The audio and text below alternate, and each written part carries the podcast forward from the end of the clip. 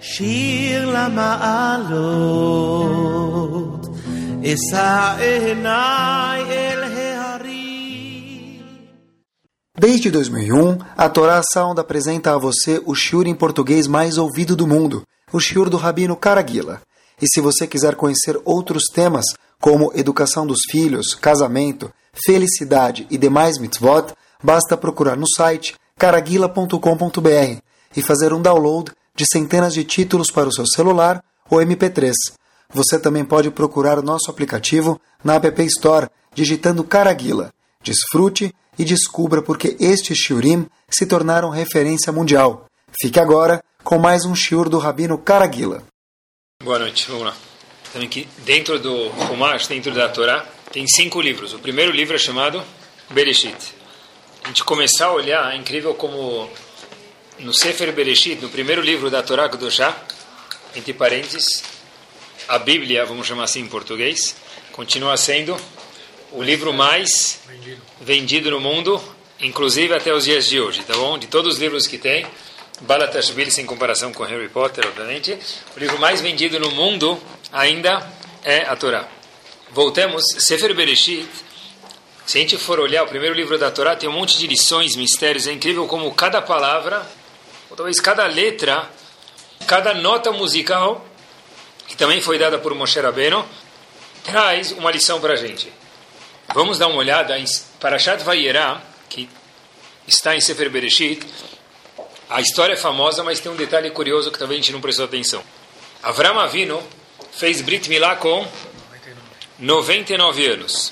Pessoal, tentem vivenciar a situação do que está escrito na Torá, sem que a gente exagere absolutamente nada. Avram Avinu, quem foi o Sandak de Avram Avinu? Ele mesmo. Sandak é a pessoa que senta com o bebê no colo. Não, não sei se tinha alguém que segurou ele. Quem foi o Mohel? Quem fez a circuncisão de Avram Avinu? Ele próprio. Quem deu para Avram Avinu anestesia? Não dá para falar ele próprio, porque não tinha anestesia. Quem tirou foto? Ninguém. Docinhos? Ninguém. Convidados? Ninguém. Que tipo de Brit Milá é esse? Às vezes as pessoas até falam, puxa, meu filho nasceu no Shabat, vai fazer Brit Milá no Shabat. Mas não vai ter foto? Como que a gente vai lembrar? É difícil. Aqui é muito mais difícil, pessoal. 99 anos de idade, não tinha Sandak. O Moel, quem fazia circuncisão era ele próprio, não tinha anestesia, não tinha convidados, não tinha docinho, não tinha knafe, não tinha nada. O que, que tinha então? Só tinha Avram Avinu para fazer o próprio Brit Milá. Mas não gastou nada. Está escrito também, mas doeu, hein? Está escrito também que tem uma, das, uma observação curiosa, está escrito que Avram Avinu foi perguntar um conselho para Mamre, se faz Brit Milá ou não faz. Então, uma das respostas é, como assim ele foi pedir um conselho? Ele, ele vai duvidar se Hashem mandou ele fazer, certeza que ele vai fazer Brit Milá. Então, quando está escrito que Avram Avinu foi perguntar para esse sujeito Mamre sobre o Brit Milá, ele foi perguntar como, uma das respostas é como fazer o Brit Milá de uma forma que ele, uma pessoa de 99 anos, sem anestesia, consegue aguentar. Se deu aflição em alguém, é bom sinal, porque a gente está vivendo o cenário. Mamre sabia. Mamre parece que sabia, mas Hakim, ele era um médico. Avram Avinu terminou o Brit Milá, história famosa. O que acontece? Provavelmente a gente imagina que ele estaria na UTI, só que não tinha UTI. Ele estava com muita dor. Não foi um milagre, não aconteceu nada de especial. Foi sim um fato físico doloroso. Vem visitas, a gente conhece a história, para no calor de 40 graus pelo menos Celsius, visitar Avram Avinu. Deserto quente. O que, que Avram Avinu faz? Está escrito na Torá algumas vezes, vai marrer, vai marrer, vai marrer. Ele correu, correu. Ele fez shkita, abateu quantos animais? Está escrito na Torá? Três animais. Quer dizer que os, esses visitas também, no português, bem claro, eram uns animais. três animais para três visitas? Quanto pode comer? Então, a Gumará já explica que a parte mais chique do animal qual que é? Língua com mostarda, pelo menos antigamente. Então, Abraão falou, se cada animal vai querer, se cada, melhor dizendo, visita vai querer uma língua, a gente precisa de três animais para ter três línguas. Então, Abraão Avino bateu três animais, uma língua por pessoa, com mostarda. Logo depois, Acabou essa paraxá de Hesed de bondade. De repente, alguns versos depois, na mesma paraxá, na mesma porção semanal, estranho, foi parar o Passuk em Sidom. Sidom era aquela cidade que era mais perversa do mundo. Se a gente lê a Torá, é um pouco estranho. Foi do branco para o preto. Foi do dia para a noite, da alegria de Avram Avinu para a tristeza, do resto da bondade de Avram Avinu para a crueldade da cidade de Sidom que foi destruída. A pergunta é qual a ligação entre Sidom e Avram Avinu? Avram Avinu era o contrário de Sidom.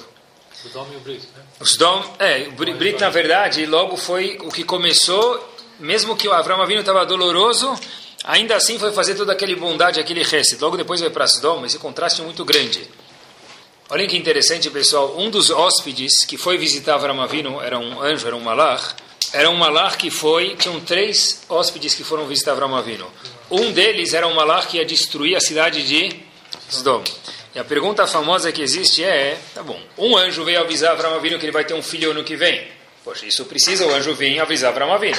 O outro veio curar ele do Brit Milá. Então tinha que vir visitar Avram Avinu. Agora o terceiro anjo veio para quê? para destruir Sodom. Então, por que raios ele foi parar na casa de Avram Avinu? Não tinha nada a ver com Avram Avinu. Ele não foi só para acompanhar os outros dois anjos, tá bom? Ele não estava com medo de andar na rua sozinho à noite. Então, a pergunta é, por que o anjo que foi destruir Sodom, a cidade de Sodom, parou antes na casa de Avram Avinu? Vi uma resposta muito interessante, é o seguinte, é muito fácil, pessoal, a pessoa destruir alguma coisa. Mais ainda, é muito fácil criticar alguma ideia. É muito fácil reclamar de algum projeto. É muito fácil dar uma observação sobre o que fizeram. Pode ser a sinagoga, pode ser o prédio, pode ser o condomínio, pode ser projeto, casamento, educação de filhos, qualquer coisa. É muito fácil falar mal. A pergunta é: peraí, e você como faz? O que quer dizer falar mal? Como você faz? Hashem falou, olhem que legal, Hashem falou o seguinte, mandar destruir a cidade de Sodom é coisa facílima. Mas Hashem falou, olha, eu quero primeiro que você, anjo, Malach, vai primeiro parar na casa de Avram Avinu. Por quê? Porque eu quero que você veja o que quer dizer Hesed, bondade. O que quer dizer bondade? Porque senão eu vou te falar para destruir Sodom, destruir, criticar, matar, aniquilar, é muito fácil. Eu quero que você veja o que quer dizer bondade o que quer dizer Hesed? O que quer dizer ajudar os outros? Para você poder entender quão grave é o que estavam fazendo em Sodom, quanto cruel eles eram. Vai você mesmo, anjo, nessa, na casa desse senhor de idade de 90 anos, e 99 anos, depois de ele fazer o Brit Milá nele próprio, vem três visitas e está escrito vai Maher, ele correu. Agora sim, você pode entender por que precisa destruir Sodom. Agora sim você vai entender quantos dom é grave. O que quer dizer isso? Hashem falou, olha, destruir dom é muito fácil. Eu quero que você entenda quanto até onde o homem pode chegar. Olha onde ele chegou. Aí sim você vai entender quanto grave é isso. Se você entender, olha quanto essa máquina consegue produzir. E ela está desligada. Aí sim vai dar uma dor de barriga. Agora, se eu vou, eu não entendo nada de máquinas, e eu vejo uma máquina desligada, eu não vou entender. Então, vê quanto que ela produzia no auge dela e vê quanto ela está produzindo hoje para você entender quanto trágico é isso.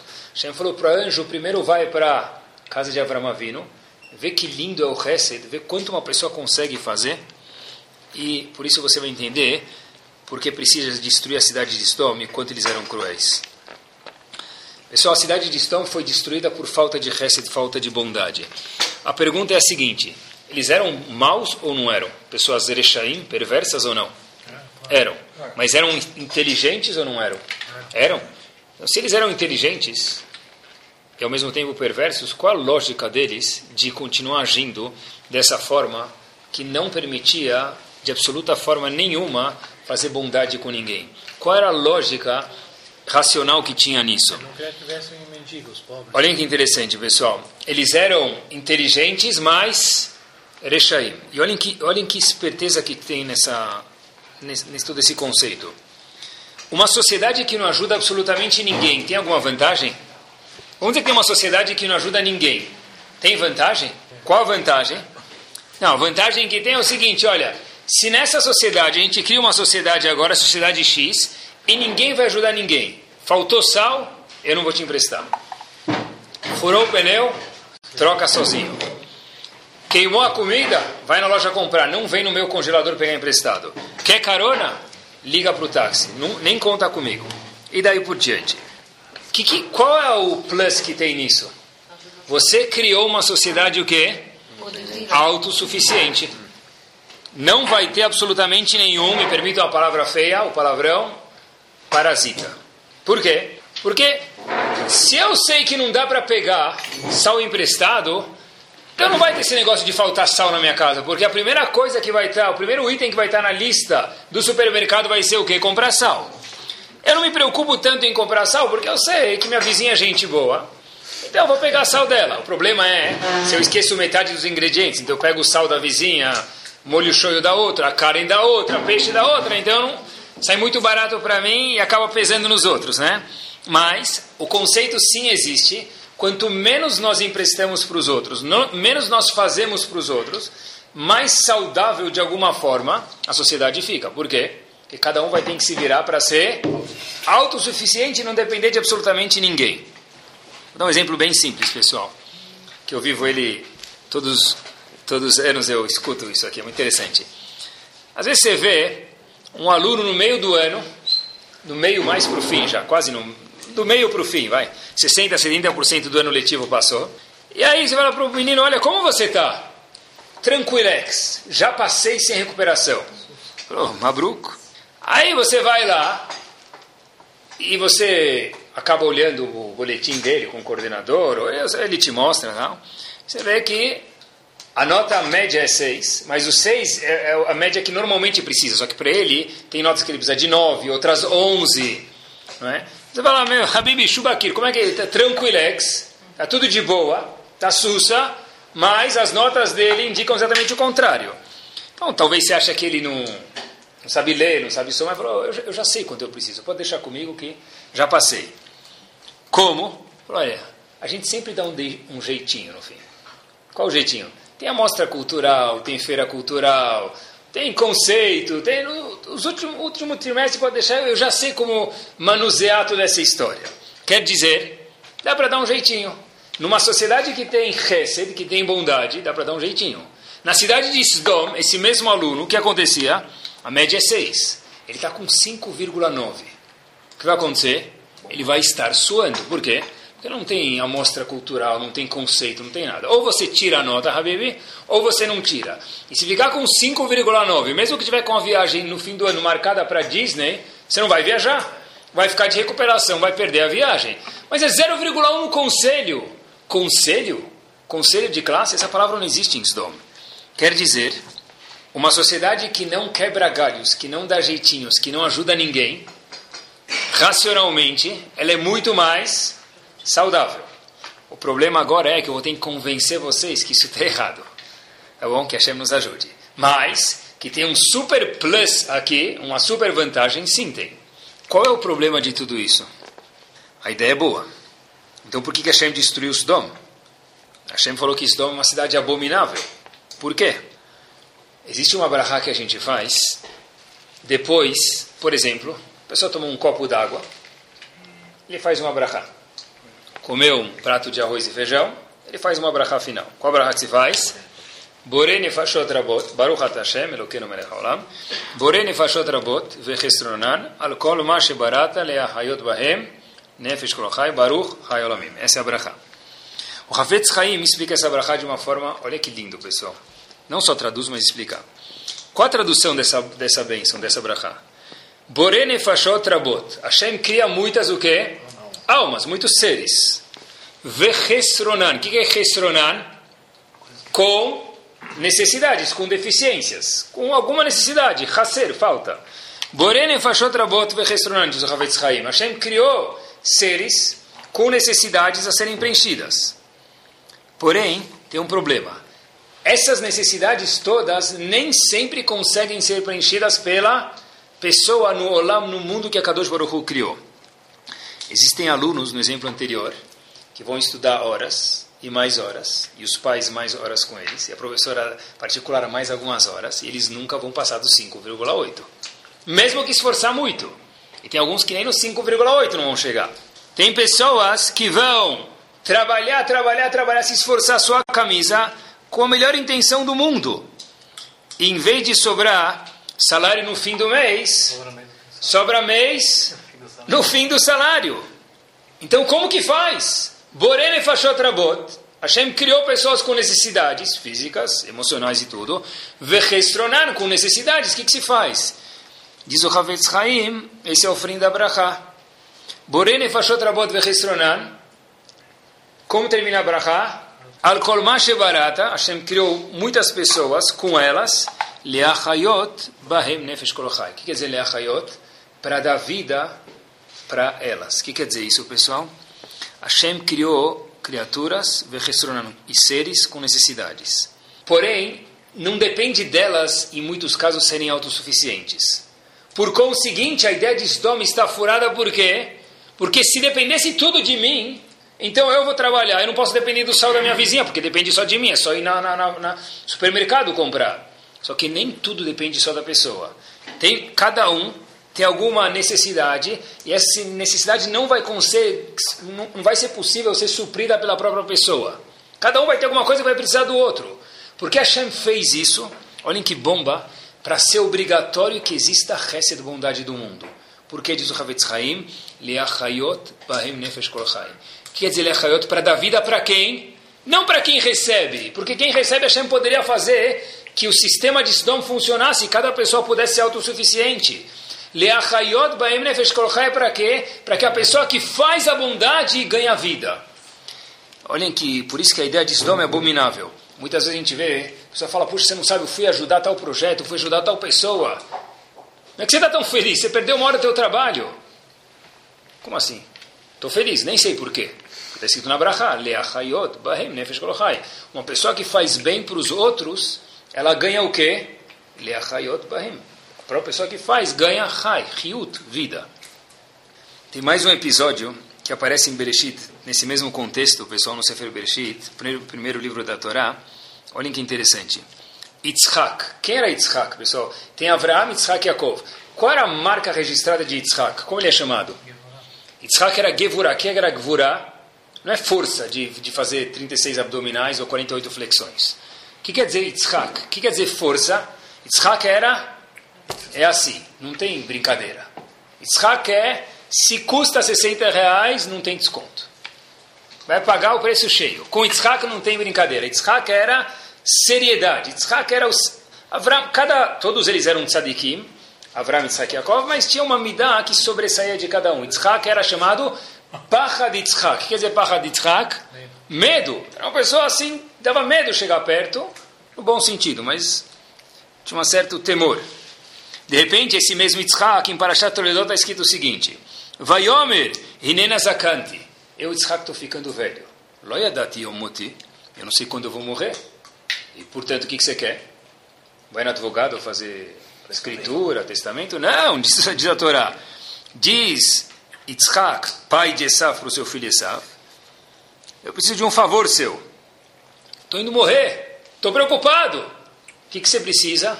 Quer que te leve no mikve? Quer no mikve? Terrilim? O que, que você quer? Não, faz o que, que você quer. Diz a Torá para a gente, a gente já conhece a Torá, mas é assustador isso. Diz Yitzhak, aseli matamim kasherahavti. Faz um prato de kababgaras para mim. Yaleitak. Faz um kniche de batata para mim. Eu estou entendendo. Yitzhak, que é o símbolo dos avós, pachad, medo, gvurá, temor, seriedade. Último dia antes dele falecer, está escrito na Torá, já estou indo falecer. Faz o último, faz um herring com cebola para mim. Habibi, o que, que, é isso? Se você quer, não conta pelo menos para as pessoas, é vergonha. Séculos depois vão ler isso no Brasil, onde for no mundo, século 21. Não, faz um shawarma com hummus, põe no lafa, mas não põe muita pimenta, por favor. Que eu vou na Tahana Merkazit comprar. Mas o que, que é isso? É Yitzhak? Isso é Yitzhak? Difícil demais de entender, muito difícil de entender, nunca entendi. Mas, Baruch Hashem, a nossa Torá é vasta e nossos Chachamim são diamantes. Tem um Rav que veio há pois, uma centena de anos atrás somente, recentemente, muito perto da gente. Rav Shimshon Refair Hirsch explica esse episódio da seguinte forma: ele diz algo impressionante. Tsuda Litzait, vai caçar para mim um animal e capricha aí. disse Yitzhak para o seu filho Esav. Por quê? Yitzhak conhecia muito bem quem era Esav. Era a última chance dele no Olamazé, nesse mundo, de tentar virar moeda e tentar fazer Esav virar um, mostrar o potencial que ele tinha para si mesmo, o que pode ser feito com isso. Então Yitzhak chega para Esav e fala o seguinte, Habibi, usa suas habilidades, usa suas forças, usa suas coisas que você gosta, que você gosta de fazer, caçar, tá bom, vai caçar para mim um animal. Faça resed comigo, eu quero isso. Faça uma bondade com outra pessoa, no caso eu, Yitzhak, seu pai pedindo. Para quê? Porque eu quero que você sinta como é gostoso poder ajudar os outros. E se você fizer isso, talvez eu consiga, pensou Yitzhak, assim explica Ravish, transformar o seu hobby de assassinato, de matar animais por vontade, por hobby, em que? Um dos pilares que sustenta o mundo, que é Hesed. Quer dizer, Yitzhak não estava pedindo um shawarma para ele comer. Yitzhak falou, eu, eu vou criar uma necessidade para que você, Sav, queira fazer Hesed, e eu quero despertar dentro de você o que você faz normalmente para matar animais só para se divertir, num ato grandioso de bondade de ajudar os outros. Estava pensando, se a gente for dividir o mundo em dois, quantos habitantes tem no mundo? Bilhões. Não chegou a trilhões ainda, mas são bilhões. Sete bilhões? Sete, Sete bilhões. Quanto que é um bilhão? Não sei. Sete bilhões é demais. Dá para dividir o mundo em dois, duas metades. Sério? Homens e mulheres? Não. Estou falando, dá para dividir. Hoje nem isso não dá mais para fazer, né? Depois explico para vocês por quê. Mas, mas se a gente for dividir o mundo, não, não de, de masculino e feminino, mas o mundo em, emocionalmente ou de alguma forma em dois, dá para dividir. Esses 7 bilhões de pessoas dá para dividir em duas categorias. Tem alguns que sempre estão pensando quanto dá para espremer essa laranja. Qualquer circunstância da vida. O que, que dá mais para tirar suco desse episódio? O que mais dá para ganhar dele ou dela ou da situação? Quais são os meus direitos, né? E outros que a outra metade do mundo, outra parte do mundo, dá para dividir o quê? Que nem o atendente da loja. Quando você entra numa loja, o que, que ele te pergunta? Na verdade, ele quer vender, quer ganhar comissão. Mas o que, que ele fala? Como eu posso te ajudar? No mundo, pessoal, tem dois segmentos. Tem pessoas que sempre falam, olha, como eu posso me aproveitar mais da situação? Em casa, fora de casa, no trabalho, onde for. E tem pessoas que falam, olha, como pode ser que... Será que eu posso te ajudar? Tem o que é mecabelo, aquele que recebe, e tem o que é notem, que é aquele que está sempre preocupado em dar. Não quer dizer que quem dá não vai trabalhar e não vai procurar o sustento no fim do mês. Óbvio que é tolice isso. Mas dentro de todas as situações eu posso ver também como eu posso ajudar outras pessoas, não, não sempre pensar como eu vou tirar mais uma vantagem. Existem milhares de pessoas assim no mundo que são que pegam, óbvio, óbvio que tem, mas estou falando do, Hesed, que pessoas muito boas. Olhem só que história, pessoal. A história aconteceu, o nome do, da pessoa era Euven. Não ia mudar muito, mas esse é o nome dele. Foi dos Estados Unidos para Israel, com escala na França. A conexão acabou demorando muito mais do que devia demorar. E, obviamente, que ele tinha que sair quinta para chegar em Israel sexta, só que com a conexão demorando, ele viu que ele ia chegar em Israel em cima do Shabat, não ia conseguir chegar.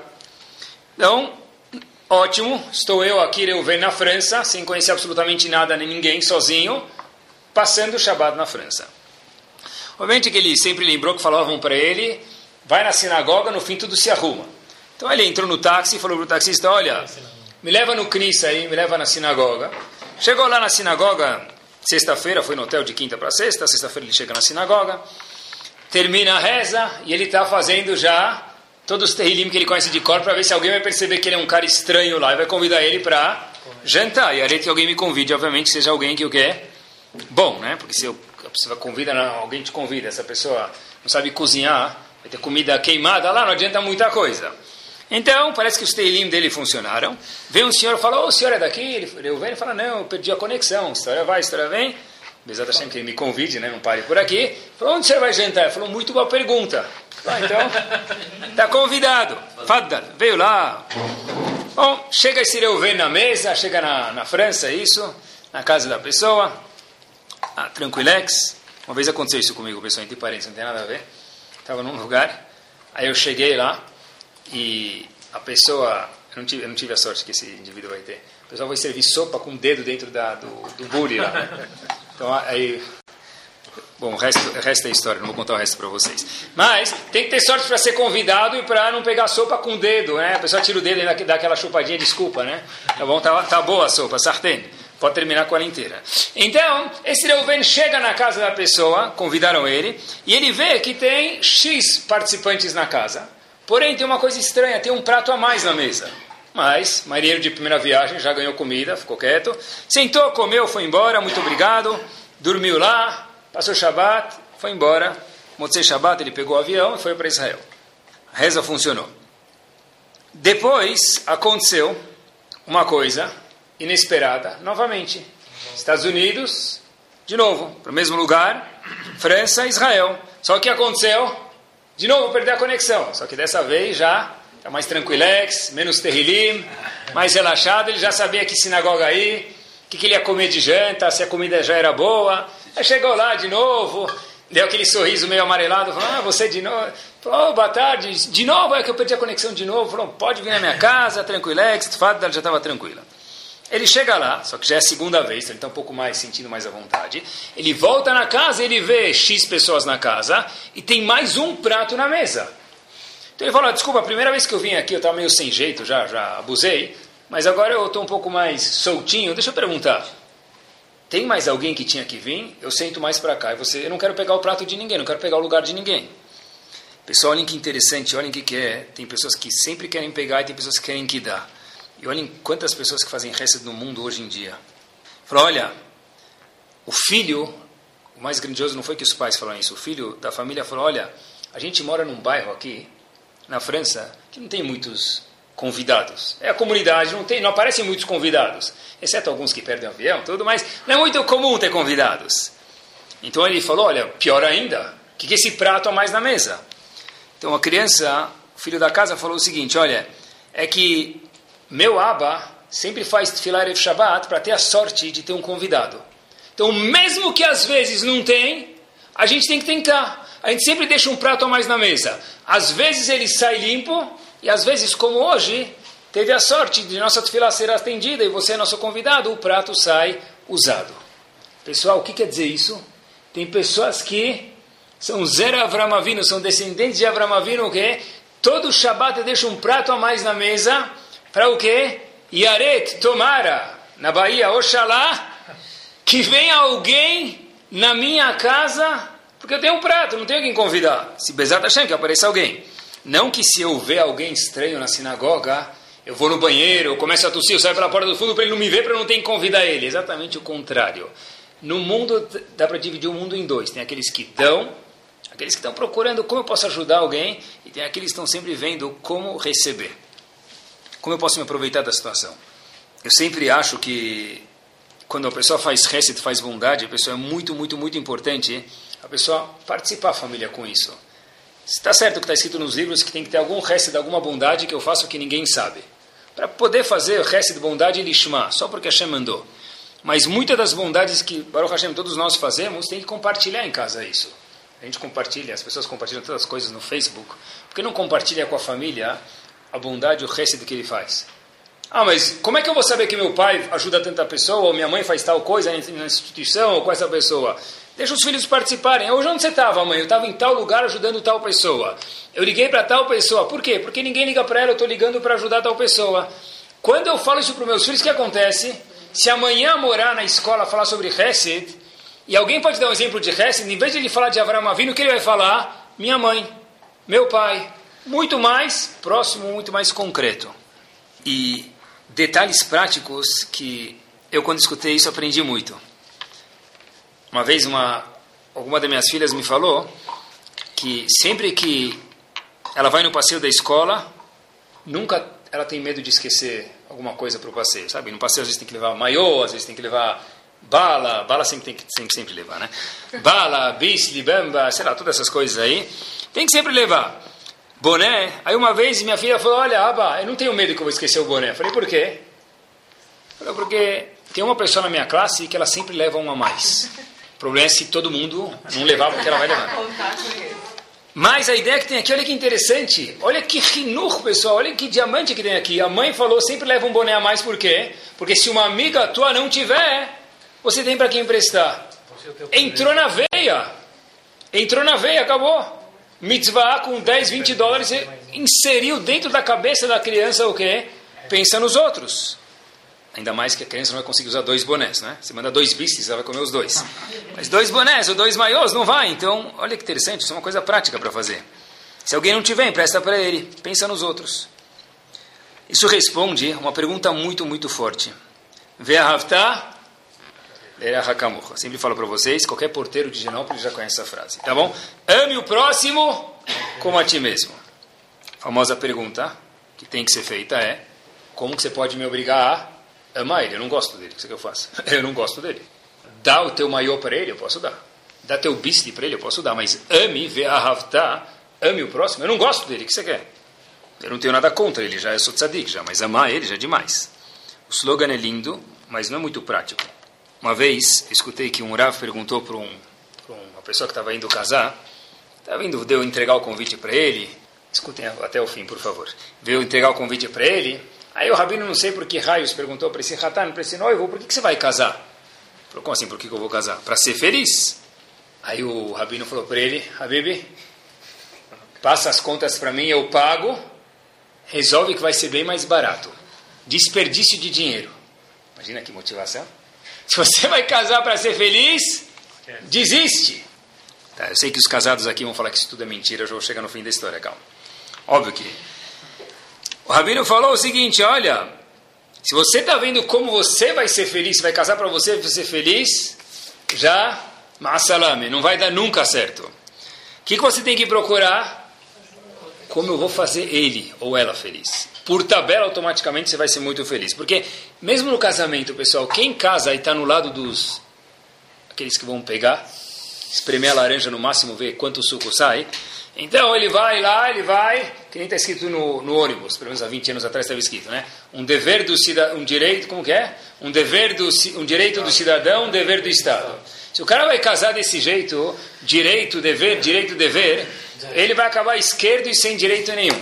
Tá bom? Quer dizer, se você está casando, Habib, para ser feliz, então desista, porque nunca vai ser. Você está casando para fazer alguém feliz e automaticamente ser feliz, aí sim vai funcionar. Também, também tem a ver com Hesed. Olhem que interessante.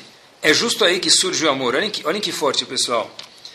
Uma pessoa chegou para o Razonish, tinha que ter muita moral para chegar no Razonish e falar isso para ele. Pediu uma brachá, talvez vai ter protécia. Você chegar, mas não precisa ter muita moral.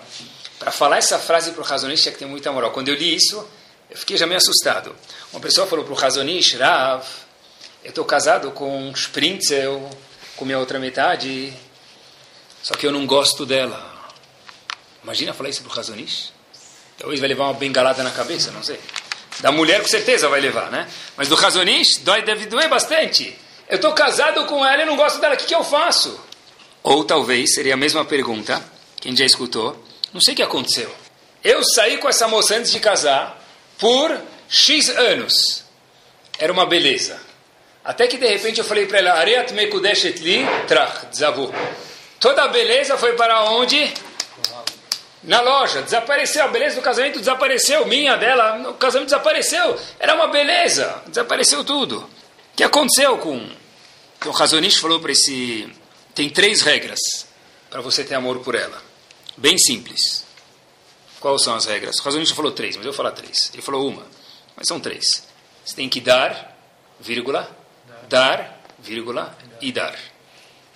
Se você não está gostando dela, não é porque ela não fez misomplina no cabeleireiro, ou porque não foi no, no, no, penteou o cabelo, ou pintou de tal cor, ou o que for. Se você não está gostando dela, é porque é o quê? Você não deu o suficiente para ela, você não fez para ela. Você quer ser feliz, mas não deixar os outros felizes. Pessoal, olha que profundo. Como tem como eu posso amar o próximo? Se você não gosta, é porque você não deu o suficiente para essa pessoa. E é, é fácil demais ver isso. Quem gosta mais de quem? Eu do meu filho ou meu filho de mim? Sem dúvida alguma. Quem gosta mais de quem? Eu do meu filho ou meu filho de mim? Certeza, o pai gosta mais do filho do que o filho gosta do pai. Apesar que isso é completamente ilógico. Por quê? Quanto filho já recebeu do pai? Eu, eu quanto, eu já, quanto eu recebi do meu filho? Mas recebi, mas meu filho quanto recebeu de mim? Eu lembrando, né? Festa de bar mitzvah, festa de, de aniversário, reunião de escola, brinquedo, carrinho controle remoto, presente, reunião, mandarim, taishinchuan, curso de culinária, etc. Nada ficar falando uma hora isso aqui. Tá bom? Quantas coisas? E o que, que, que, que ele te deu de volta? O anjo alerase muitas vezes, dor de cabeça. Ah, mas deu uns abracinhos aqui e lá, mas tem muita preocupação, fiquei sem dormir por causa dele. Isso é ser pai, é normal, é fantástico, é assim mesmo. Agora, a fala uma coisa fortíssima, vocês vão ficar assustados, mas preciso falar para vocês. A no meio de um assunto lá, o Tratado de Sanedrin, a Gemara conta para gente que é possível, não que vai acontecer, mas é possível, que um filho mate um pai. Mas é impossível um pai matar um filho. Até onde vai o amor do pai para o filho, que ele é muito maior do que do filho para o pai. Mas não dá para entender isso. Não está entendendo. Olha quanto eu já fiz, olha quanto eu dei para ele. E eu gosto mais dele do que de mim, do que ele gosta de mim. O normal seria o quê? Ele gosta mais de mim. Olha quanto ele recebeu de mim, meu filho. Foi isso que o Razonish falou. Se você quer gostar de alguém de verdade, não é receber, é dar. Quanto mais você dá para alguém, por isso que nós amamos nossos filhos, foi porque a gente deu tanto. Foi porque aquele choro estridente às duas da manhã, ah, tem? Aquele choro estridente às duas, duas, duas horas da manhã, de novo tem que acordar. Quanto mais dá, apesar que ninguém quer acordar, mas precisa, Quanto mais dá, mais gosta. Não, quanto mais recebe, mais gosta. Foi isso que o Razonish falou para esse noivo. Habibi, quer gostar dela? Não está gostando é porque não fez muito para ela, não fez suficiente. Sabem que um dos melhores oradores do mundo, quem era? Churchill. Churchill é um dos melhores oradores do mundo. Adoro escutar os discursos dele. Uma vez, ele falou uma frase muito bonita. Churchill falou o seguinte: Vivemos com o que recebemos mas marcamos a vida com o que nós damos para os outros. Já abriram a lista telefônica do Brasil? Não existe, Não existe mais. Mas antigamente existia a lista telefônica, existia páginas amarelas, brancas. Às vezes as brancas ficavam no armário muito tempo virava amarela também. Então, no começo da lista, o que, que tinha? O que, que tinha? Os telefones chamavam telefones o quê? Úteis. Não serão úteis ou inúteis, mas chamavam do quê? Telefones úteis. Se você for para Israel, e você for para Israel, você abrir a lista telefônica de muitos bairros, procurem telefones úteis. O que, que tem lá? Gmar. O que, que é Gmar? Sociedade de Avram Avinu, contra dom, de ajudar os outros. Procurem, pode procurar depois, pessoal, procurem no Rav Google, alguns marcos que tem em Israel. Tem Estados Unidos, tem o mundo inteiro. Tá? Chupeta, fralda, berço, remédio, comida, emprego, o que, você quiser? Sogra? O que, que você quis? Não, para levar a sogra, não para levar. Então, tem Gmar, tem essa, esse grupo, vamos chamar Gmar, esse, esse conceito de tudo, de tudo. Uma pessoa que participa de qualquer coisa disso acaba de se transformar de uma pessoa finita para uma pessoa infinita. Porque tudo que a gente faz é finito. No momento que se torna ruhani, se torna algo espiritual, se transforma em infinito. Resed, pessoal, é saber olhar para fora. Resed é saber dar para os outros. Não é só olhar cada um para si. Virar um olho para fora. Todo Resed constrói alguma coisa. Constrói mundos, às vezes, que a gente não vê. Sabem que no Brasil também fiquei espantado. Tem mais de 20 instituições de Resed. Tem mais de 20 instituições de Resed, procurem depois, no Brasil. Dizer, a gente vai, contei de Israel, mas no Brasil também, Baruch Hashem, tem muita coisa. O Hafetz Haim costumava contar uma história sempre na cidade de Purim. Ele contava que na Rússia havia Moshe, o lenhador. Na Rússia, o lenhador. Deve ter alguns, como fala lenha em Yiddish? Deve ter algum sobrenome, né? Lenhadovski, deve ter alguma coisa assim, não sei. Mas tinha Moshe, o lenhador. Eu não sei Yiddish, mas deve ter Moshe, o lenhador. De repente, Moshe, o lenhador, estava lá em casa, ele escuta uns batidos na porta. O que, que é? Ficou com medo, abriu a porta, viu algumas pessoas falando: Olha, por favor, esconde a gente, esconde a gente, esconde a gente. Tá bom, mocho leador, esconde as pessoas lá embaixo da mesa, embaixo da cama. Alguns minutos depois, vêm os soldados russos, batem na porta. Você escondeu alguém aí? Não sei do que você está falando. Estava tranquilex. Foram embora, deram meia volta. E essas pessoas acabaram sendo salvas, esse cidadão, essas pessoas. Eles, no ato de ir embora, falaram para Moshe, o lenhador, como a gente pode te agradecer? A gente quer te agradecer de alguma forma. Então Moshe falou, olha, a melhor forma de agradecer, o fato que eu pude ajudar vocês, esse é o melhor agradecimento. Não, mas de verdade. Ele falou, não tem nada para agradecer. Tá bom. Alguns meses depois, esse Moshe, o lenhador, recebe uma carta do governo. Obviamente, quando alguém recebe uma carta do governo, o que quer dizer? Faça os seus últimos pedidos aí, vai se despedindo. Foi com muito medo esse mocho lenhador para o governo. Ele chega lá, o oficial recebe ele e fala: Olha, Moshe, você lembra de mim? Falou, nunca te vi na minha vida. Falou, você nunca me viu, mas eu já te vi. Obviamente que aí foi nesse minuto mesmo que Moshe ficou suando. Ele falou o seguinte: Olha, lembra que você me falou que você não precisava fazer nada por mim, não queria agradecimento nenhum de mim, melhor dizendo. A gente, perguntou como a gente pode agradecer, você falou foi um, é um prazer. Aquele mesmo soldado que foi nos procurar, somos nós que estávamos escondidos na sua casa. Hoje, o governo mudou, graças a você, a gente conseguiu se esconder na tua casa e você povoou a nossa vida. E, portanto, eu queria que você soubesse que, se você precisar de qualquer coisa no governo, a gente pode te ajudar. E agora a gente quer saber de fato que a gente está no governo, na posse, e como a gente pode te ajudar, Moshe. E Moshe diz mais uma vez: o fato de poder ajudar vocês, esse é o maior prazer para mim. Só que a história não para aqui, pessoal. 1921, 18 jovens de Estivade Novardok foram capturados por tentar fugir da Polônia. Eles foram presos. Um grupo conseguiu, tinha a possibilidade de esconder eles, remover eles da prisão e esconder eles na casa deles. Então foram perguntar para o Gadol da geração, Rav Chaim Moser Brodinski, será que a gente arrisca a nossa vida tirando essas pessoas da prisão, escondendo eles na nossa casa ou não? Rav Chaim Moser Brodinski falou, uau, eu sempre lembro da história que o Chaim contava na, na Seudá, na refeição de Purim. A gente salva alguém, a gente pode mudar o mundo. Claro que vai lá e salva esses 18 alunos. Um desses 18 alunos, pessoal, para que a gente entenda, eu não sei quem são os outros 17, mas também é um diamante. Mas um desses 18 alunos foi Rav Yaakov Kanievski, melhor conhecido como Stipler. Quem salvou ele? Moshe, o lenhador. Não foi Moshe. Foram aquele... Não, é verdade, não foi. Foi Moshe, o lenhador. Por quê? Porque Rav Chaim Ozer Grodinsky falou, eu lembro da história que Ravetz Chaim contava do Chaim, do Moshe, o lenhador. Isso me deu inspiração para falar para vocês, cuidem também. Então, pessoal, às vezes é um Hesed lá atrás que vai salvar os Typer, vai salvar alguém que a gente nem imagina. Quando esse Moshe, o lenhador, chega lá em cima, falam para ele, Habib, você salvou o Stifler. Moshe fala, ele nem, tinha, ele nem tinha nascido quando eu estava em vida. É o que você acha, mas você salvou porque foi o teu ato de resto de bondade que fustigou no Rav Chaim Moser Grodinsky a vontade de que outras pessoas pudessem ajudar. E de fato, por tabela, você vai merecer o mérito de poder ter salvo o Stipler. Pessoal, alguns exemplos práticos do que é Hesed, diferente talvez do que a gente imagina. Boa notícia se espalha em um segundo. O pessoal pode ficar noivo e nem saber que ele está noivo, já estão dando para ele Mabruk. Mabruk, o quê? Você está noivo? Ah, não sabia ainda.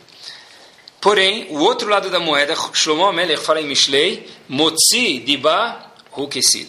Uma pessoa que fala coisas ruins, ele é chamado um tolo, um bobo. O que quer dizer isso? Ah, você escutou falar quem morreu? Por que, você precisa contar isso? Não, porque ele é muito próximo, ele precisa saber. Ah, nesse caso, sim. Mas se não precisa saber, não espalha notícia ruim. Facebook, novidade, faleceu. Mas por que? Conta quem nasceu. Não se conta notícia ruim. Shlomo Melech, o mais sábio dos homens, falou Malachá.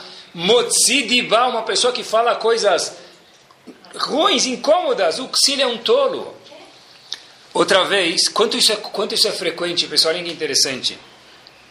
A pessoa chega em casa e fala, o marido fala para a esposa, por exemplo, sabe o que, que tua amiga falou de você? Ela falou que você...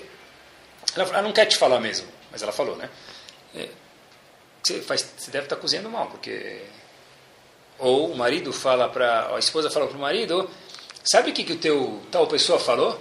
Ele falou que você não está trabalhando bem, ou que você está fazendo tal coisa. Mas espera aí. Trazer essa mensagem para dentro de casa é Hurban Betamigdash, é destruição. O que você está fazendo? Primeiro que a pessoa que falou é um tonto, mas quem escutou e passou adiante está participando da tonteria. Por quê? Motse de Bauxil. Passar para frente notícias ruins, diz Shlomo Melech, é o contrário de Hesed. Hesed é o quê? Passa uma notícia boa para frente, isso também é Hesed. Dá um sorriso para o outro é Hesed. Fala porteiro, e aí, gente boa? Isso é Hesed. Sorri para o próximo. A Gemara conta, o famoso Tana, o que, que ele fazia? Ele sempre antecipava, falava oi para alguém antes de falarem oi para ele. Nunca na vida dele, ninguém falou oi para ele antes dele antecipar e falar oi para o próximo. Isso é Hesed, isso é bondade. Alegrar o Hatan e Akalá é Hesed. Allah O que quer dizer isso? Está escrito na Alaha, essa Alaha no Shulchan Aruch. Uma pessoa que vai num casamento e ele come alguma coisa, ele desfrutou do casamento. Ele não alegra o noivo ou a noiva, ele transgride cinco proibições. A solução é ir e não comer, pode ser uma das soluções. Outra solução é ir e alegrar. Como que se alegra isso? Ravovad Yosef, Zichron Libraha, traz um livro dele, tem algumas formas. Ou dançando, né? ou dá uma palavrinha bonita, oh, sua gravata está linda cara vai ficar feliz. Ou diz, olhem que hidush, olhem que novidade, uma pessoa importante, quando ele vai num casamento, mesmo que ele não fala nada, oh, sabe quem estava no casamento? Uhul! Sim, sai na foto e tal, não é? Então, uma pessoa dessa, o fato dela ir já é um prazer para o noivo e para a noiva, tudo bem. Se você fez alguma dessas coisas, você alegrou o noivo a noiva. Isso é chesed. Porém, ir lá, comer dois docinhos, sair reclamar do valet parking, transgrediu chesed e motzidibah. Ah, se não conhece a pessoa, por que foi convidado? Amigo do docinho? Se está na lista, tem que ir. Então, se vai, vai comer docinho, tem que alegrar de alguma forma. Ela Não, mas às vezes está combinado com os pais. Ah, então dá um abraço nos pais. Alguém dá um abraço, faz o. tá bom. Tá bom?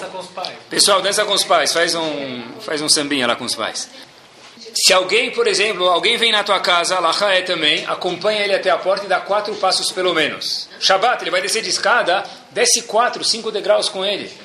Não para garantir que ele foi embora, tá? Mas acompanha a pessoa, isso é Hesed, isso é Laha. Não vou falar para vocês o que está escrito para uma pessoa que recebe visitas e não acompanha ele. Então, é uma coisa muito triste na Laha está escrito. Tem um mitzvah, alguém veio comer na tua casa, acompanha ele até a porta, dá quatro passos pelo menos. Outra coisa, pessoal, quando, quando alguém vai fazer Bikur Holim, vai visitar alguém, vai fazer Bikur Holim, visitar alguém, e a pessoa está dormindo, o que acontece? Eu, eu saí de Genópolis, 38 minutos, o celular falou para mim o melhor caminho. Não deu 38, deu 52 minutos. Quase uma hora, cheguei no Einstein. O paciente decidiu dormir. É, Habib, vai dormir outra hora, meu. Mais 50 minutos para voltar. Vai tocar o celular, vai dar. Atim! Habib, se você não acordar, é melhor se acordar, você ficar mais doente do que se não te acordar. Então, é, é triste. Ficou uma hora para ir, uma hora para voltar e o paciente está dormindo. Deixa um bilhete, estive aqui. Estive aqui, manda um motoboy, não precisava vir até aqui. Mas, Chesed é pensar em que, pessoal? Pensar no que é bom para o outro. Nessa situação, ou você senta lá duas, três horas e faz alguma coisa, ou você deixa um bilhete. Estive aqui, você estava dormindo, Bezat Hashem, que não precise voltar amanhã, você esteja melhor, Salamat. Pronto, isso é Hesed. Hesed não é eu aparecer que eu estive aqui. Hesed é ver o que é bom para outra pessoa. Certo, o certo não, obrigatório é não acordar ele. A não ser que ele não tenha nenhuma visita, ele vai se sentir bem te acordando, acordando seria, mas normalmente não. Rav Moshe Feinstein pergunta se adianta fazer reset pelo telefone. Adianta ligar? Então ele fala que não é igual a ir visitar, mas certeza também é parte da mitzvah de reset de Bikur Cholim. WhatsApp? WhatsApp é muito pouco. WhatsApp serve, mas é muito impessoal. Também serve, mas acho que já é muito impessoal o WhatsApp. É, talvez escreve uma palavra. Às vezes, quando a pessoa está bem delicada, é melhor mandar um WhatsApp do que ligar. Porque às vezes acaba falando besteira. Como está? Sim, é, melhorou? É, que resultado? Vai falar, às vezes não tem o que falar, é melhor mandar um WhatsApp de verdade. Dep depende quanto próximo a pessoa é. Manda um sorrisinho, alguma coisa, né? Pessoal, a gente às vezes acha que está indo fazer reset. No fundo, lembre, pessoal, que com o reset que a gente faz, Leachayot Baim Nefesh Kolochai, como a gente falou no começo, nós estamos ganhando vida. Olhem que forte essa história. Rav Chaim Kanievski, já do, ele dorme duas horas e meia por noite. Tá bom? Rav Chaim Kanievski, Shlita, uma das noites, estava com dificuldade de dormir essas poucas duas horas e meia. O filho dele, Yitzhak, perguntou para o Rav Chaim Kanievski, Abba, por que, que você não dormiu hoje à noite? Obviamente que ele sabe por quê. Mas Hashem, ele falou, olha, tudo que Hashem faz tem uma razão. Chaim Kanievski, olha que inteligente, parou e pensou e falou o seguinte, na noite anterior, o meu gabai, a pessoa que me ajuda para receber as pessoas, tem fila de pessoas, eu não consigo recebê-las, tem alguém que organiza a fila. Não veio. Eu fiquei com medo de que, sozinho, receber as pessoas sem ter uma organização. Então falei para todo mundo voltar no dia seguinte para não dar bagunça. Disse Rav Chaim Kanievski para o seu filho, eu acho que Hashem está me dando uma mensagem, olha, sabe quantos Eudim vieram de longe até Bnei Brak, talvez de outro país também, para conversar com você alguma pergunta de Allahá, algum sofrimento que eles têm, você manda eles voltar para casa? Aí eu entendi que o resto que eu faço é para o meu próprio bem. E continua Chaim Kanievski contando para o seu filho o seguinte, o meu pai, Chaim Kanievski contando, os Stipler, quando já estava muito velho, continuava com o costume dele de algumas horas por dia receber pessoas. E perguntaram para ele, Aba, você já está muito velho. E disse o Stipler a seguinte frase: Vocês acham que eu estou vivo e estou me esforçando para receber pessoas? Vai lá saber se é número das pessoas que estão vindo me visitar que eu estou vivo. Pessoal, que frase forte. Isso é Hesed. Talvez a gente está vivo, é isso mesmo, isso que nos dá vida física também. Justo porque você ajudou, que você ganhou o quê? Hesed. Hesed, pessoal, não é fazer o que a gente quer. Hesed, de novo, é fazer o que é bom para a pessoa. Contam que um aluno me contou isso, que uma vez tinha um, a professora chega na, na, na escola e pergunta para o Joãozinho aí, fala para a classe, aí, quem fez alguma coisa de bondade hoje? Então, o primeiro menino Reuven chega lá e fala, ah, Professor, eu fiz bondade.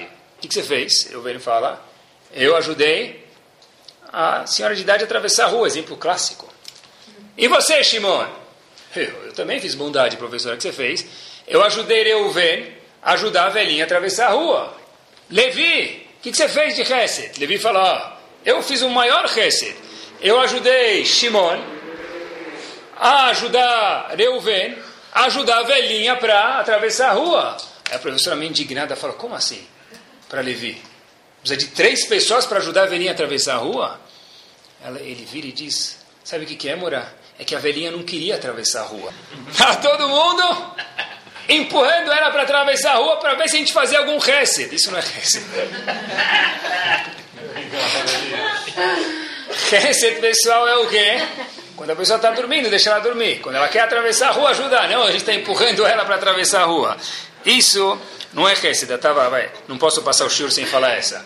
Estava lendo o livro de Halab. E o que está escrito lá na história de Halab? Está escrito que todo Erev Shabbat passava uma pessoa, eu não sei como eles faziam isso na prática, porque um dava Hamud, dava Kib, não sei como misturavam tudo. Não está escrito isso no livro, mas todo Erev Shabbat passava alguém com a bacia lá, ou com o taperoé, e cada um colocava uma concha de Hamud, uma concha de Kib, uma concha de um pedaço de halá para quê? para as pessoas que não têm o comer, tem uma, um pouco de seudá. Quer dizer, não é. Isso aqui é parte do nosso sangue, é parte do, do, do nosso DNA, pessoal. Que Bezat Hashem, a gente possa inserir o resto da nossa vida, entender que Sdom tinha uma lógica, mas essa lógica nos olhos de Akadosh Baruch é abominável, e aí sim, cada um que faz Hesed, ele é Achayot Bahem Nefesh Kolochai. Que a pessoa que faz Hesed lembra que ele próprio está dando vida para quem? Para si próprio e, obviamente, para o recipiente também. Sound, desde 2001, aproximando a Torá dos Yehudim e de você.